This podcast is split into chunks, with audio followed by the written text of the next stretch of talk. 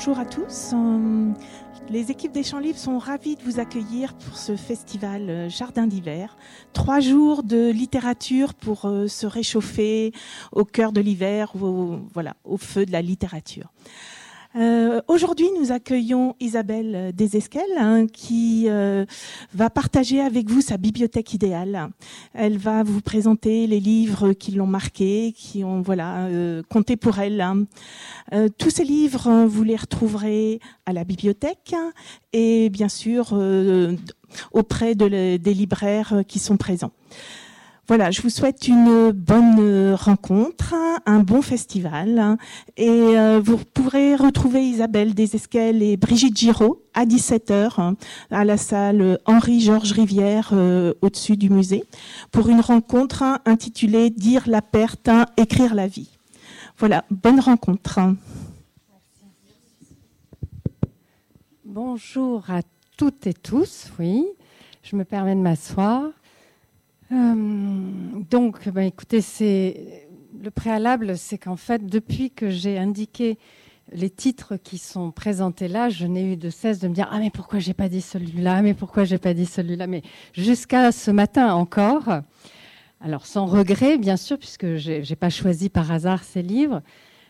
Vous dire en préambule que spontanément, et c'est peut-être la première fois que je ne le fais pas, quand on me demande quels sont mes livres préférés, euh, sort du chapeau que j'ai dans la tête, je dirais euh, Jenner, euh, Les Sœurs Brontë, Hurlevent, sort notamment L'idiot, Mouchkine, le prince Mouchkine de, de sort Martin Eden, qui est un livre essentiel de Jack London pour moi, dans, dans la lectrice, la personne, mon rapport au monde, à l'existence et à l'écriture. Et puis, euh, évidemment, Hugo, Les Misérables et, euh, et, Copperfield, Dickens. Une fois ceci posé, et puis il y en a tellement d'autres, je me suis dit, bon, allez, sors un peu de, de ces sentiers-là, tourne-toi vers une littérature, euh, si ce n'est contemporaine, mais ça va être le cas, hein, quasiment de tous les livres qui sont là, donc plus contemporaine. Je vais commencer par le livre qui est... alors, quand j'ai réfléchi comment vous en parler, je me suis dit que, bon, c'est ce qui me ressemble le plus. La meilleure façon de vous en parler, c'était de vous raconter les anecdotes que j'avais pu lire à travers ces livres. Et donc celui-là, la première chose que je pourrais en dire, il s'appelle Corps et âme. Corps et âme de, Conroy. Il a écrit uniquement un roman. Euh, il a écrit des nouvelles qui ont été publiées. Mais euh, voilà, il y a ce roman. C'est, je dirais, le, le que j'aurais peut-être le, plus partagé. Je l'ai lu la première fois, je m'en souviens très bien, c'était en 96. Euh, je l'ai lu en 96, j'ai dû le lire une dizaine de fois depuis, euh, toujours avec une émotion, euh, une intensité égale. C'est le livre que j'ai le plus partagé de façon personnelle, parce qu'il a une vertu inouïe que j'ai observé année après année, euh, c'est qu'il touche tout autant un adolescent ou une adolescente qui est un peu lecteur, qui a 13 ans, euh, euh, dame ou un homme de 90 ans. la façon dont il m'en parle ensuite, la façon dont il le dévore, dont il le dévore, je l'ai vraiment observé moult fois, d'autant que, certainement vous l'ignorez, j'ai été pendant 15 ans libraire et donc, je dirais sans hésitation que c'est le livre que j'aurais le plus conseillé au cours de ces 15 années. C'est quelqu'un qui fréquentait la librairie euh, euh, où je à l'époque, euh, qui m'a mis le livre entre les mains. C'est-à-dire que ce livre est arrivé entre mes mains par quelqu'un à qui je conseillais des livres. Vous voyez, comme vous allez voir votre libraire, c'est finalement le moment le plus heureux, le moment essentiel quand on est bibliothécaire ou libraire, c'est le moment où le, livre passe de vos mains dans les mains de quelqu'un, et puis cette personne va revenir, elle vous en dira peut-être un seul mot, mais elle, on va continuer, ça peut durer des années. Il se trouve que je suis restée dans une librairie pendant dix ans, pendant dix ans, j'ai... Euh, j'ai accompagné la vie de certains lecteurs, tout comme ils accompagnaient la mienne. Euh, j'ai une anecdote parce que je la raconte d'ailleurs dans certains, dans deux de mes livres déjà. Au bout de dix ans, j'ai découvert avec stupeur qu'une une jeune fille qui était devenue une jeune femme que je conseillais, ainsi qu'une femme et ainsi qu'un homme qui, depuis après dix ans, était devenu un vieil homme. Une veille de Noël, je les ai vus entrer dans les bris. J'ai découvert que c'était une famille. C'était le grand-père, la mère et la petite fille. Vous voyez, c'est vraiment ces histoires-là. Corps et âme, les trois l'ont lu. Mais les trois sont toujours venus euh, à des moments différents. Lui, son jour, c'était, euh, il travaillait pas, c'était là. La maman, c'était le samedi euh, matin en faisant les courses, et la gamine, c'était le mercredi après-midi. Je les avais jamais vus ensemble. Mais ils ont, ils ont lu les trois Corps et âme. Donc Corps et âme, c'est un livre de formation, ce qu'on appelle un roman de formation. Je dirais pour l'auteur que je suis, c'est l'exemple numéro un, premier, de euh, tout ce qu'on essaye de nous faire croire, qui est pour moi une aberration, à savoir, euh, on ne peut plus aujourd'hui écrire des romans, des grands romans, euh, comme on écrivait à l'époque. Alors, je vais reparler d'Hugo ou, ou, de, Balzac ou d'autres. voilà, la littérature maintenant, c'est pas forcément l'histoire, c'est pas forcément, c'est et là, ce roman, il est à la fois, c'est une voix. Évidemment, la littérature, c'est la voix V-O-I-X euh, qui va sortir des pages, sortir du livre, qui va rencontrer tout ce qu'on est. C'est pas seulement l'histoire, bien sûr, mais là, il y a tout. On est avec un jeune, euh, très jeune garçon, euh, un petit garçon, un enfant qui s'appelle Claude, Claude Rawlings, à New York, de mémoire dans les années 40. Et euh, euh, il, ne connaît pas son père. C'est une partie de l'histoire du livre réside autour de ça. Euh, il ne connaît pas son père. Il est élevé par une mère aimante et brutale, très brutale, parce qu'elle est certainement c'est très dur pour cette femme qui vit avec très peu de revenus, pas loin, pas dans la misère, mais qui qui a réussi à, avoir un taxi, qui conduit son taxi dans New York, qui part, qui laisse le gamin tout seul le matin dès 5 heures pour aller faire des courses, et qui des courses dans son taxi, hein, on s'entend, et puis qui rentre, et qui est brutale parce qu'elle sait que le monde est brutal, et elle sait qu'il faut qu'il soit armé, ce petit, pour l'affronter, parce qu'il n'a pas de père, parce qu'il n'y a pas d'argent, parce qu'elle ne pourra pas euh, euh, l'accompagner dans des études. Et de cela va sortir quelque chose qui est donc euh, toutes ces pages, un personnage, un être, ce petit Claude, qu'on va accompagner jusqu'à ses 30 ans, euh, une trentaine d'années. Euh, donc pendant à peu près 30 ans, on l'accompagne dans la formation de l'être qu'il est, qu'il a, parce qu'il a un don. Il a un don que le, sort, un sort heureux, il en faut parfois, va lui permettre, je dirais, de vivre, d'exploiter c'est le don de, la musique et du piano. Évidemment, je me souviens, moi, le lisant, euh, en 96, je n'avais pas encore osé, j'allais dire, écrire pour de vrai mon premier roman. Je l'écrivais dans ma tête depuis, euh, depuis l'été de mes 8 ans, euh, donc depuis bien longtemps. Mais je n'avais pas osé l'écrire pour de vrai. C'est-à-dire, je passais dans ces librairies, finalement, aussi mon temps à écrire dans ma tête tous les livres que je n'avais pas écrits. Peut-être d'avoir lu Corséam m'a donné la, vous savez, cette sorte de planche d'appel où on se dit, ben voilà, euh, je suis très très très loin d'avoir atteint la force et la puissance de ce roman. Mais en tous les cas, quand je lisais l'histoire de Claude, l'histoire de ce qu'il allait faire de ce don, euh, qui, dont on découvrira plein de choses, pourquoi il l'a au fil des pages, au fond, je pense qu'il y a eu comme une sorte d'interdit qui s'est levé. Alors je ne sais pas, c'est pas à moi de dire si j'avais le don pour écrire, mais il y avait y a une certitude, c'est que oui, ma vie elle est là, elle existe pour écrire. Et au fond, de suivre tous les périls que va affronter euh, Claude et toutes les évidences qui vont s'offrir à lui, parce qu'il va oser, je dirais, euh, euh, exister à travers ce qui compte le plus pour lui, euh, a fait que j'ai commencé à écrire pour de vrai, avec un cahier, avec euh, un crayon, avec le désir souverain d'aller au bout et d'être publié, exactement deux ans après avoir lu la première fois Corps et âme. Et en fait, si vous voulez, il y avait cette chose euh, qui est pour lui le piano et la musique, et qui était pour moi la littérature et la lecture. C'est en lisant ce livre que j'ai compris qu'être libraire ne suffirait pas, ne suffisait pas. Il allait falloir aller plus loin, aller oser plus loin et écrire. Donc on va le suivre. C'est une histoire euh, merveilleusement romanesque euh, extrêmement euh, érudite en ce qui relève de la musique et du piano, mais que quelqu'un qui n'a jamais écouté de musique classique ou qui se fiche du piano euh, lira de la même façon. Vous y mettez ce que vous voulez, vous y mettez ce qui vous tient le plus dans l'existence, et ce qui fait que on arrive à, j'ai envie de dire, à ouvrir des, des fenêtres, que l'existence n'est pas seulement ce qu'elle aurait dû être ou ce qu'elle devrait être, il y a des personnages superbes, des personnages à travers euh, des. Je vois que Madame hoche la tête, elle est lu. depuis tout à l'heure, je sens que vous l'avez lu. Euh, il y a des personnages superbes qui incarnent le jazz de New York de cette année-là. Il y a une histoire d'amour euh, très belle, parce que compliquée, difficile.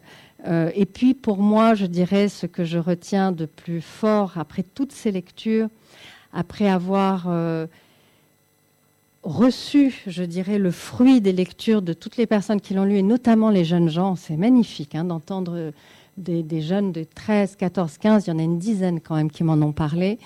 Euh, et comment Claude, je pense, notamment je pense à une gamine euh, qui l'a lu à 13 ans, qui m'en a parlé tout le temps, pendant, chaque année pendant, pendant 10 ans, qui aujourd'hui a 35 ans et qui va, là pour le coup c'est presque terrible, c'est qu'après avoir lu Corps et âme, elle a eu du mal finalement à s'éprendre à ce point euh, d'un livre. Mais ce qui revient toujours, c'est vraiment euh, chez eux cette, façon d'avoir eu l'impression de rencontrer un frère ou une sœur. Euh, et, et, moi, pour terminer sur Corps et âme, le, le personnage que je préfère, pardon, je me souviens pas son, prénom parce que dans ma tête, il s'incarne dans le vieux juif. C'est un vieux juif, il y a une histoire magnifique. C'est celui qui, pour moi, est la main tendue la plus euh, humaine, généreuse, euh, qu'on espère tous un jour euh, que l'on nous tendra, et qui a une histoire, bien sûr, a une histoire qui est liée à, à l'Europe, au camp, à la Seconde Guerre mondiale, qui va apparaître au fil du livre. Donc vous aurez entendu à quel point il brasse beaucoup de choses essentielles et très émouvantes. Voilà pour, euh, pour Corps et âme. Merci de m'avoir écouté. Je vous en prie. et, ensuite, euh, ben, je vais vous parler d'un. Donc là, je vous ai dit, ce livre, je l'ai lu en 96. Donc, de, tous les livres qui sont là, c'est celui que j'ai lu, je dirais, le plus. Voilà, les autres, je les ai lus plus récemment. Donc je vais vous lire, je vais vous parler d'un livre que j'ai lu euh, en décembre, au mois de décembre, qui a été un, oui, un émerveillement. C'est le mot qui, me vient parce que je ne m'attendais pas. Alors l'histoire avec ce livre, donc qui s'appelle Toutes ces vies jamais vécues, d'Anuradha Roy. Voilà l'histoire. Je, fréquente une petite librairie euh, puisque je vis euh, dans le Lot, loin de tout. Donc c'est une petite librairie qui est à une heure de chez moi. Donc je fais deux heures de route pour aller dans cette librairie. Elle est à Cahors.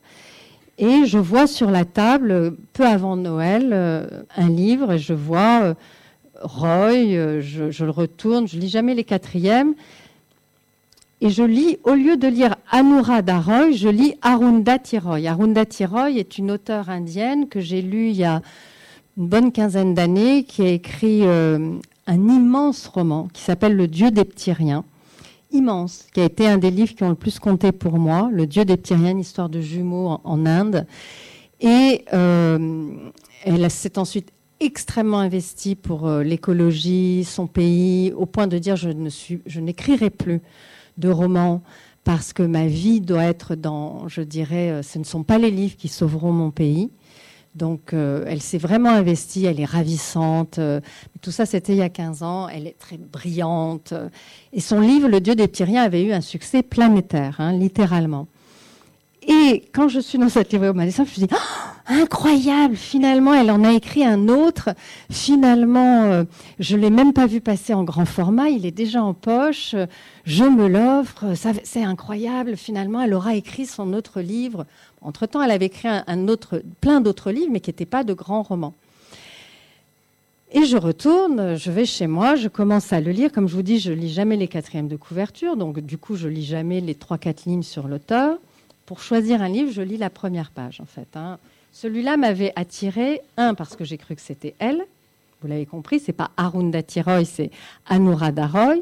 Deux, parce que je trouvais le titre Toutes ces vies jamais vécues à la fois, euh, ben voilà, c'est un écho immense euh, dans tout ce qui me, mène quand j'écris et quand j'explore les vies des personnages que, que j'essaye et que je tente euh, de comprendre pour leur donner une vie dans les livres et je l'espère dans les mains des lecteurs. Et je trouve ce dessin, il est peut-être un peu loin pour vous, un dessin de couverture juste magique et magnifique qui a sa place dans le livre puisqu'il est censé représenter, un, le personnage féminin principal et deux, l'une des peintures, des nombreuses peintures qu'elle fait et qu'elle va, à laquelle elle va dédier son existence en faisant un choix terrible, c'est que pour peindre, puisqu'elle vit dans une, on va dire un patriarcat en Inde dans les années 30, elle va devoir abandonner son enfant, quitter, c'est-à-dire elle choisit entre son art et la peinture, euh, et, ou être une femme qui n'a pas le droit d'œuvrer ailleurs que dans une cuisine ou à l'éducation de son enfant. Et elle va partir. Et toute l'histoire du livre, c'est qu'on est avec euh, le garçon abandonné qui est devenu un, vieil homme. Euh, qui l'abandon de sa mère a créé en lui un trou, un vide, je dirais, insurmontable euh, il n'a jamais quitté la maison dont elle est partie. Il n'a pas eu d'enfant, il, sait pas, n'a pas de compagne euh, ou compagnon. Euh, c'est un homme seul et qui, face à ce vide et à cette cruauté de, l'abandon de sa mère qu'il n'a cessé d'attendre et d'aimer, s'est tourné vers la nature, vers les plantes, vers les fleurs, et est devenu un des grands, grands, grands, euh, je dirais, personnes qui s'occupent euh, des grands jardins euh, de Delhi et d'autres grandes villes où il y a des grands projets de, jardins et de mise en place de, fleurs et autres. Donc il y a des pages assez somptueuses sur cette relation qu'il entretient avec le vivant, sur le fait que tout ce qu'il a planté au début de son existence d'homme de 20 ans et qu'il est maintenant un, vieux monsieur, il a vu ses arbres se déployer, euh, changer des avenues, changer des quartiers entiers, et qu'il est à un moment, on l'entend tellement, où on voit, il assiste à la destruction à la destruction pour évidemment toujours la, marchandisation de ce monde, euh, des complexes immobiliers ou autres, où on détruit des arbres, des allées de fleurs, etc. Donc ça, c'est quelque chose qui est très important. Et ce qui est très beau, c'est l'amour complexe que cet homme, qui se nomme, qui a été renommé de mémoire par son grand-père Mouchkine, donc on en revient à mon idiot de Dostoïevski, ce livre qui compte tellement. L'idiot de Dostoïevski, c'est le prince Mouchkine. Son nom, c'est Mouchkine. Donc moi, je commence le livre. Je vois qu'il s'appelle Mouchkine. Je me dis ça, et il est écrit que son grand-père le renomme Mouchkine parce qu'il est toujours dans sa tête. Il a un rapport au monde où, l'innocence prime avant tout le reste, qui était, je pense, le mien euh, très longtemps, et notamment dans cet âge de, l'enfance. Et donc je me dis Mouchkine, Arundhati Roy, etc. Et donc j'ai lu, c'est la première fois que ça m'arrive, hein, ça m'est jamais arrivé, je dirais une centaine de pages du livre, plus d'un tiers du livre, en étant persuadée que je lisais un livre de l'auteur du Dieu des petits.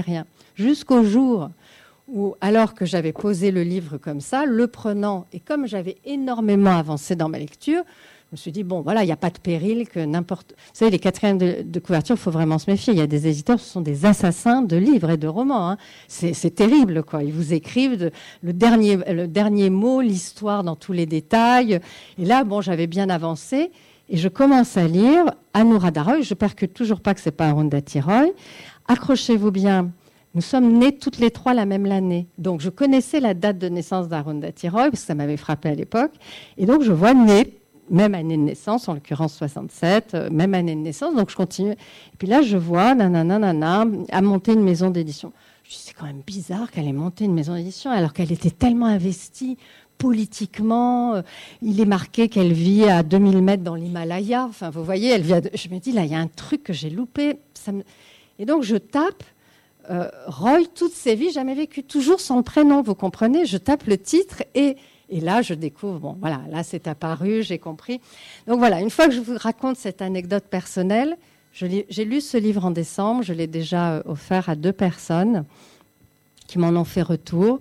J'ai une propension, si vous voulez, quand j'aime un livre, je, l'achète immédiatement en plusieurs exemplaires pour que, comme je vis loin de tout et de tous, quand les personnes viennent me voir et qu'au fond j'ai tissé des liens sur parfois plusieurs décennies sur le fait que, en gros, je suis devenue la personne qui, non pas qui les fait lire, ce sont des lecteurs, mais qui leur ont donné des émotions de lecteurs, parce que j'ai lu pour eux, vous savez, comme quand on défriche ou en éclaireur. Et donc je les ai d'avance en me disant, et là ça a été le cas, il y a deux personnes qui sont venues depuis décembre, euh, deux amis de plus de 30 ans, et qui m'ont déjà, qui ont lu, qui ont dévoré, qui m'en ont parlé. L'une, alors quand je lui offre, qui me dit, mais c'est étrange. Euh, c'est étrange, ce livre me dit quelque chose. Bon, elle repart avec, elle rentre chez elle, et de chez elle, elle m'envoie une photo. Elle avait le livre dans sa bibliothèque qu'elle s'apprêtait à lire, mais qu'elle n'avait toujours pas lu.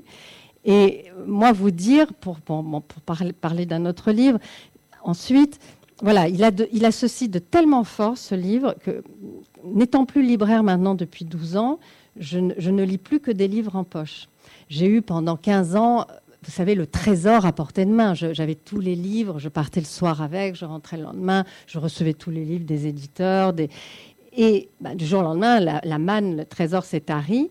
Et pour continuer à autant lire et autant pouvoir m'entourer de plein de livres, j'ai pris la décision de ne lire que du poche. C'est-à-dire qu'au lieu d'acheter un grand format, j'achète 3-4 poches. Alors ça implique pour moi de plus lire forcément les nouveautés. J'ai dû vraiment me faire violence, ne pas lire le livre quand il sort et attendre un an. Euh, et voilà, et c'est comme ça. Je préfère attendre, mais en lire plein et, pouvoir euh, les garder, euh, les offrir. C'est vrai que j'ai besoin de les garder, même si les bibliothèques ont tellement compté, notamment dans, dans mon adolescence, tellement, tellement. Sans les bibliothèques, j'aurais pas pu lire parce que voilà, j'avais à moi, entre guillemets, deux livres chaque année, uniquement, alors que j'en lisais deux par semaine.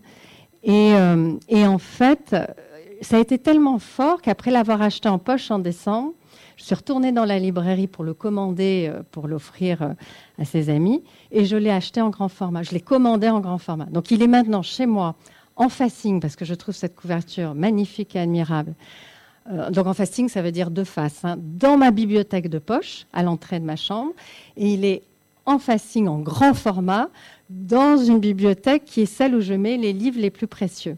Donc c'est la dernière grand coup de cœur et vous dire encore et terminer avec ce livre que j'ai donc décidé d'acheter en grand format, je suis complètement folle, tous les autres livres qu'elle a publiés avant celui-là, qui m'attendent, que je n'ai pas encore, euh, notamment un, le titre est très beau, Atlas de l'impossible, qui sont là, qui sont chez moi et que je lirai euh, quand, je, quand je prendrai le temps de les lire, parce que quand on est aussi dans l'écriture, euh, on, est happé par l'écriture, ce qui est mon en ce moment. Donc voilà, en gros, celui-là, c'était, je savais, le dernier livre que je pouvais lire avant de d'avoir moins de temps, je dirais, pour le romanesque.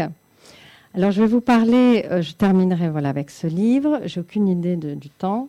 Je vais vous parler d'un livre euh, qui a été, euh, alors, il s'appelle Un bonheur parfait, de James Selter. L'auteur est mort il y a, a 4-5 ans. Il y, a un culte autour de lui. Il a écrit peu de romans notamment un autre qui a un très beau titre qui s'appelle un sport, et, un passe-temps. Je l'ai lu euh, il y a très longtemps, je dirais euh, peut-être un ou deux ans après Corps et âme, donc euh, dans les années, à la fin des années 90. Je l'ai relu énormément de fois. il est, je dirais, pour moi le livre parfait contemporain, le livre que je rêverais d'écrire, contemporain. Le livre que je rêverais d'écrire, c'est Jenner, mais je, sais que je l'écrirai jamais, je n'y arriverai pas. Celui-là, je crains de plus en plus de ne pas y arriver non plus. Mais comme c'est tellement essentiel, il est le, seul et unique auteur dont systématiquement je relis euh, des pages avant de commencer à écrire un livre, en me disant si tu pouvais, euh, si tu pouvais atteindre où il est, et pour l'instant c'est pas le cas.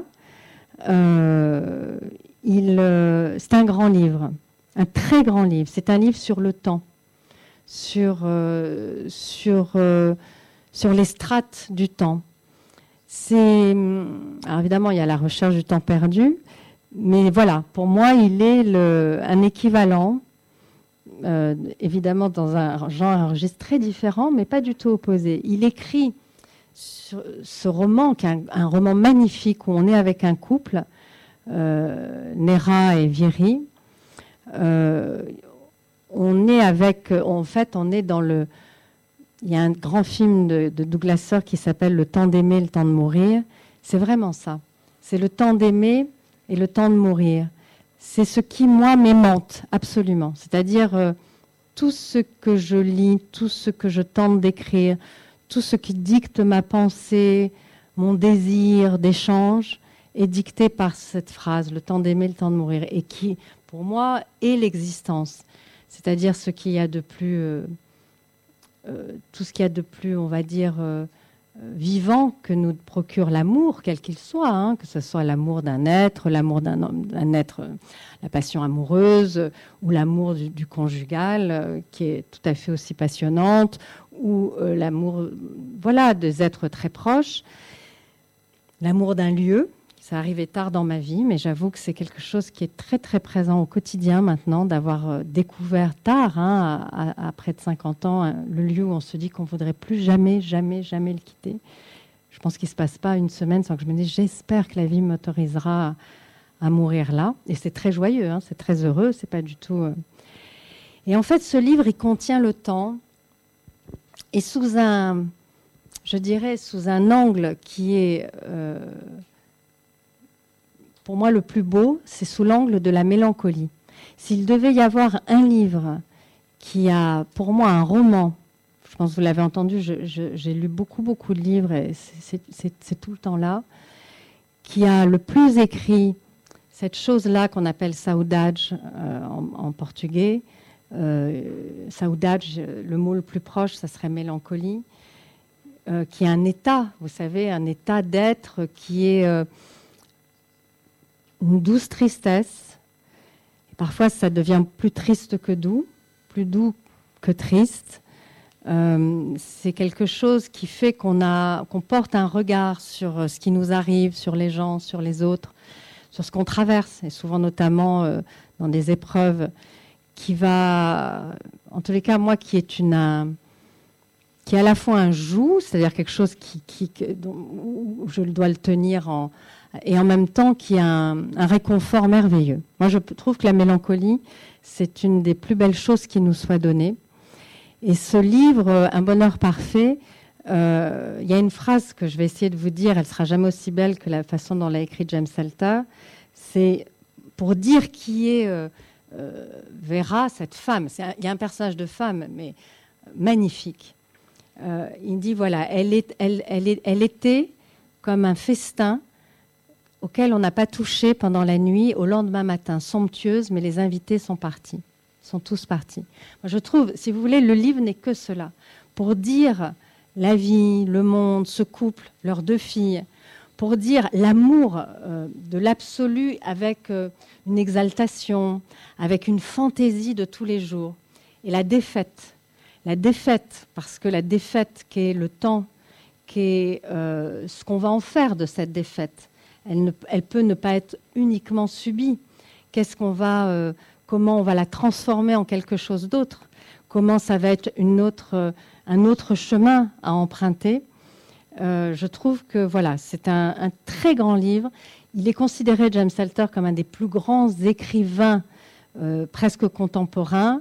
il y a une poésie, une évidence à le lire, une simplicité à entrer dans l'histoire de, de, Viri et Nedra et de leurs enfants et de les suivre, je dirais, sur une, sur une trentaine d'années. Grand, grand, grand roman. Et je vais peut-être terminer, puisque je ne sais pas le, temps que j'ai encore. Alors, simplement vous dire que je, souhaitais parler d'un livre qui est épuisé, euh, que j'ai aussi en double exemplaire dans ma bibliothèque. Euh, et je ne savais pas qu'on ne le trouvait plus. Jusqu'à il y a peu de temps, on le trouvait en poche chez 10-18. Avant, il était donc publié en grand format chez Phébus. Ça s'appelle Le paradis inhabité euh, d'Anne-Maria Matouté. Donc là, à travers une enfant, personnage magnifique, elle évoque la guerre civile espagnole. Grande, grande, grande euh, romancière, peu connue, pourtant qui a eu tous les prix les plus prestigieux en Espagne. Euh, et elle, je souhaitais en parler, juste je le dirais, pour une phrase qu'elle a écrite, qui est un peu un mantra pour moi. Elle a dit cette phrase dans une nouvelle, qui n'est pas dans Paradis mais dans une nouvelle qui s'appelle Le Temps, qui est une, je pense sans exagérer que c'est la plus belle nouvelle qui m'a été donnée de lire. Donc si ici il y a des personnes qui aiment lire des nouvelles, le, titre du livre qui est en imaginaire, sa collection imaginaire, ça s'appelle Le Temps, donc, et c'est la nouvelle majeure de, cette collection de nouvelles. Elle dit, à un moment donné, on est avec deux jeunes gens, deux jeunes gens euh, avec une histoire absolument tragique et d'une beauté euh, folle. Et et à un moment donné, elle écrit Il faut se sauver du temps. Voilà, moi je trouve que voilà cette phrase, il faut se sauver du temps. Euh, et, tout ce que voilà, je trouve qu'elle dit tout de l'existence, de ce qu'on recherche dans les livres, la lecture, de, ces extensions extraordinaires que sont les romans, les livres. Euh, Carrère a écrit ce très beau texte d'autres vies que la mienne, d'autres vies que les nôtres.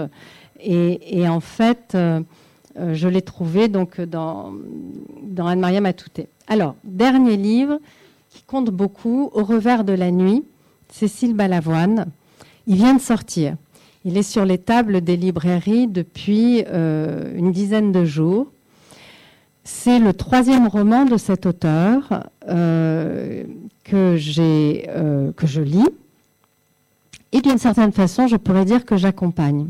Donc elle m'est très chère. J'ai hésité à vous dire les choses personnelles, mais je n'ai pas envie de les cacher non plus. Ça n'enlève rien au fait que je pense qu'elle a écrit un très grand livre. Vous l'aurez ou non noté, nous vivons dans un monde où il y a une sorte de, violence qui est faite à certains livres, c'est-à-dire euh, un esprit moutonnier, parfois un manque de curiosité, un entre-soi euh, totalement euh, insupportable, germanopratin. Et en fait, de grands livres, et c'est le cas de celui-là, sont parfois pas suffisamment exposés. Je souhaite, puisque le livre vient de sortir, que ça ne sera pas son cas. Je souhaite ô combien qu'il soit relayé, mais je trouvais que pouvoir en parler aujourd'hui était très, une très, très belle façon de faire que ce souhait, j'y participe un tout petit peu. Alors Cécile Balavoine, elle raconte dans ce livre euh, le New York des années 80, euh, 90, euh, où elle vivait. Donc c'est un New York qui n'existe plus, avec des tours qui ne sont plus là, avec, je dirais, des quartiers qui ont été complètement, encore une fois, envahis par la finance et autres. elle a toujours été là, New York, la finance, mais je dirais, il y a une sorte de gangrène qui a enlevé une vie de quartier elle parle notamment énormément. Brooklyn, ça reste un lieu superbe et magnifique, mais c'est devenu vraiment un lieu d'argent, comme dans d'autres lieux. Et elle parle d'un Brooklyn qui était vraiment ce lieu des artistes, ce lieu et de, New York, comme une jeune femme qu'elle était. C'est une femme qui a une cinquantaine d'années aujourd'hui. Donc elle avait 20 ans. Elle avait des yeux écarquillés. Euh, elle est brillante. Euh, elle, elle, étudiait à, l'université américaine de New York. Elle y a enseigné. Elle enseigne aujourd'hui euh, pour les étudiants américains à Paris, avec cette petite antenne qu'a cette université new-yorkaise à Paris. Elle est journaliste. Elle écrit pour spécialiste de l'opéra. Je vous dis tout ça parce qu'il y a un fond, il y a une densité de quelqu'un qui est nourri par euh, un éveil euh, très beau à tout ce qui est beauté, tout ce qui est, je dirais, talent. Et c'est quelqu'un de très généreux, comme j'en ai rarement vu, euh, notamment chez les auteurs que j'ai pu croiser. Et elle, est, elle a écrit un très grand livre sur la jeunesse, sur ce qui s'enfuit et demeure, sur ce qu'on a été, comment lui dire au revoir pour ne pas dire adieu, et qu'est-ce que ça a déposé en nous, à travers un prisme qui est le suivant. Euh, elle, arrive, elle est aux États-Unis, elle ne connaît personne, elle est dans un train euh, avec une ambiance un peu à la Givago, avec du moins 20 degrés, une veille de Noël au fin fond de, la Pennsylvanie. Elle a tout fait pour rester seule dans son compartiment, c'est le début du livre.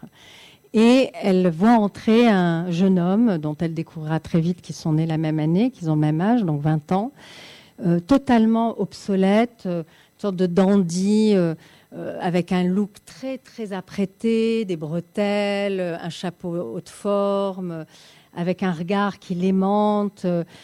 Et dans, ces 24 heures, puisque vous savez, traverser les États-Unis, c'est très long, dans ces 24 heures, dans ce compartiment, ils vont rester tous les deux, où il ne se passera absolument rien de charnel, mais il y a une rencontre. Il y a une rencontre, je dirais, de deux jeunes gens qui se, reconnaissent, mais qui ne se le disent pas.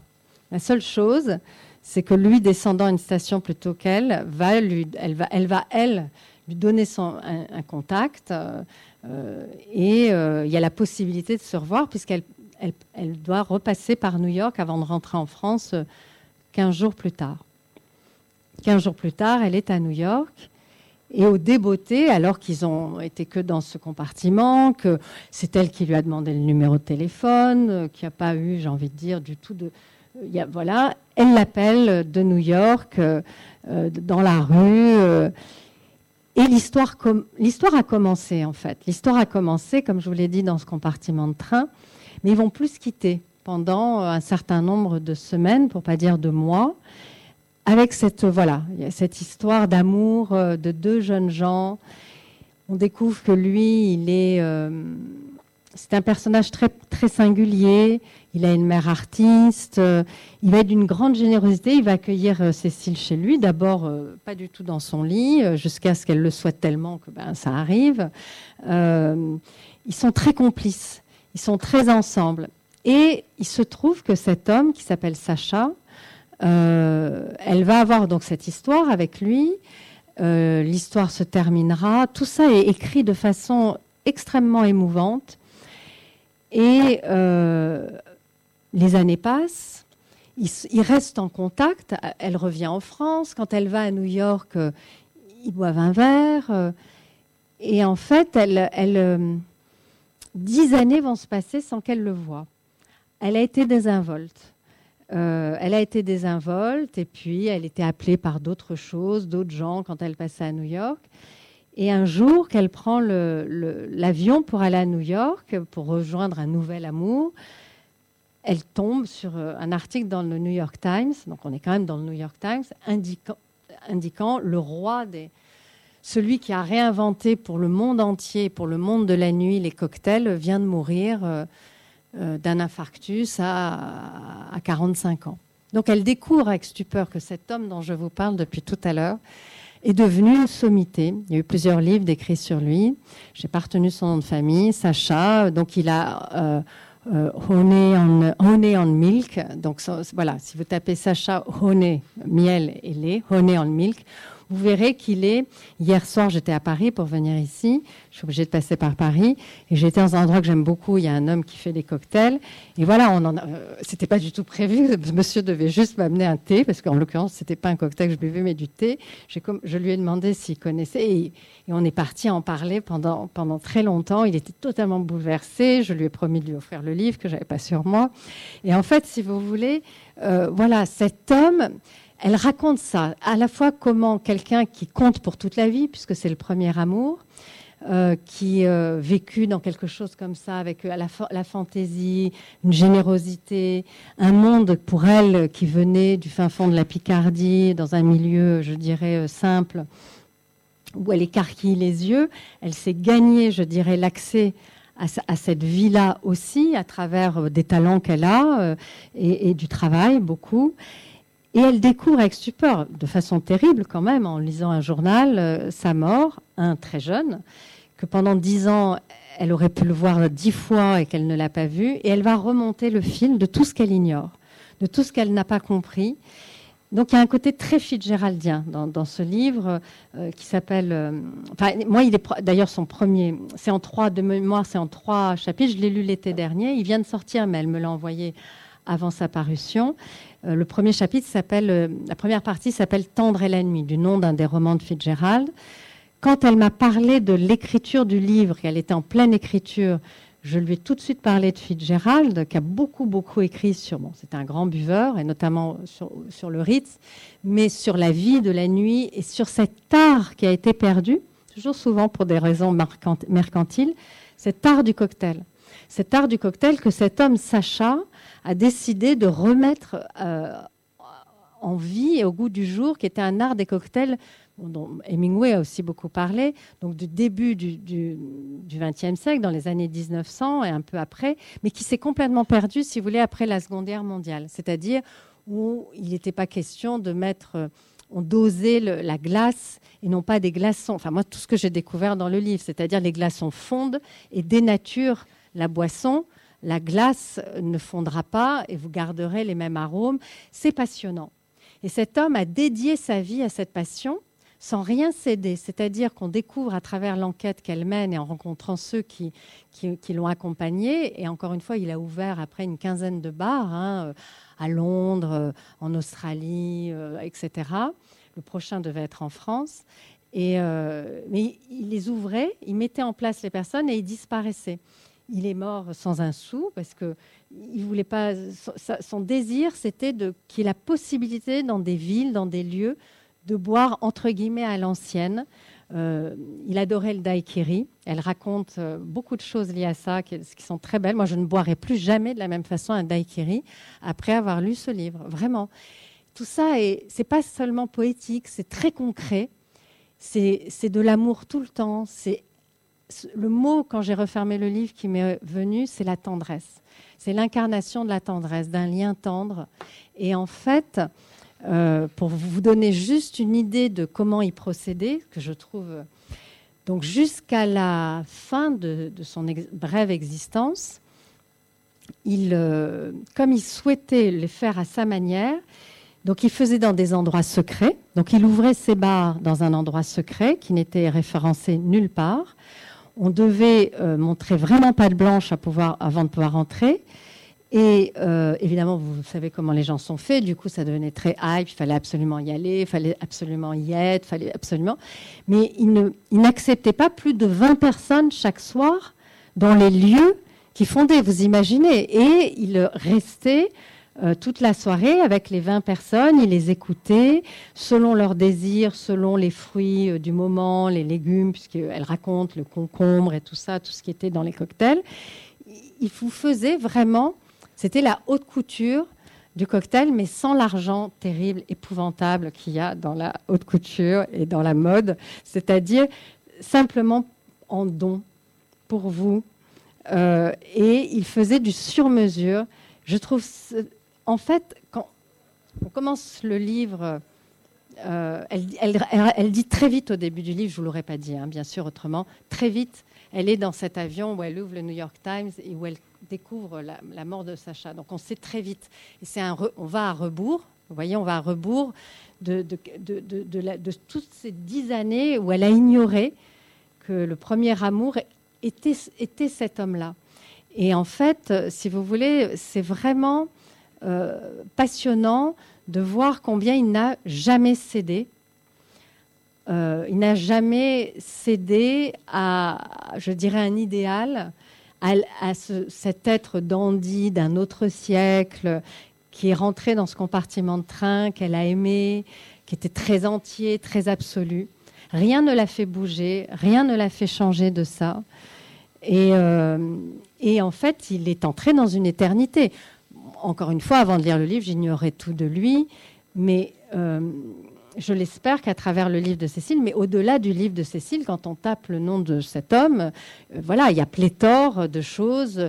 Il y a eu, et il est pour tous les, grands barman du, du monde. J'en ai parlé avec cet homme hier soir, et elle, elle a rencontré, si vous voulez, euh, euh, j'ai plus leur nom en tête, ceux qui sont considérés comme vivants aujourd'hui, comme les, références absolues bon, vous savez, la référence absolue, il est au Ritz dans le monde. Hein, celui qu'on considère, l'homme avec qui je parlais hier soir me disait, il va partir à la retraite, il, arrête, il ne trouve pas son remplaçant, il ne trouve personne. Il y a des gens que je connais qui ont été approchés, mais c'est une dévotion absolue. C'est du 365 jours par an, pas de vie de famille, rien, et en fait, c'est passionnant. Que voulez-vous que je vous dise? C'est-à-dire que, c'est moi qui étais à des encablures de ça, je ne boirai plus jamais de ma vie un cocktail de la même façon. Et ce que je veux vous dire, et on peut-être terminer là-dessus, je vais avoir les larmes qui montent aux yeux, je suis totalement tombée amoureuse de Sacha. On tombe complètement, je suis éprise de lui. On tombe, on tombe euh, amoureux, amoureuse, amoureux, amoureux parce que je l'ai fait lire au père de mon fils, il est totalement épris de Sacha. C'est même très étrange à observer. Il me parle de Sacha, mais alors, euh, voilà. Donc voilà, c'est très, c'est un très beau livre.